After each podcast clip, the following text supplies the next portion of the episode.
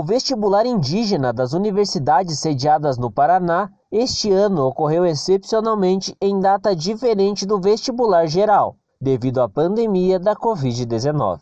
A decisão em separar a aplicação das provas foi para evitar uma maior exposição ao vírus, visto que os exames foram presenciais. Na Universidade Estadual de Ponta Grossa, a prova para os indígenas foi aplicada em abril, enquanto o vestibular geral ocorreu em maio.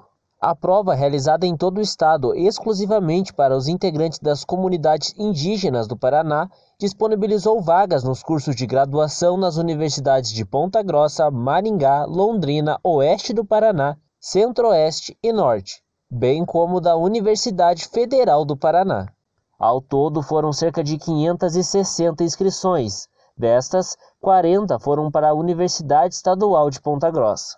Os estudantes aprovados devem iniciar os estudos ainda no ano letivo de 2021, que começou oficialmente no dia 6 de junho para os veteranos e dia 14 para os calouros.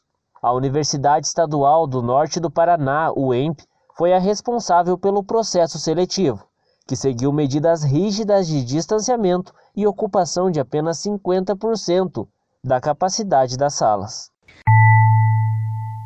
Segundo o último boletim da Prefeitura de Ponta Grossa, foram registrados cinco novas mortes, somando desde o início da pandemia 41.321 casos e 983 mortes.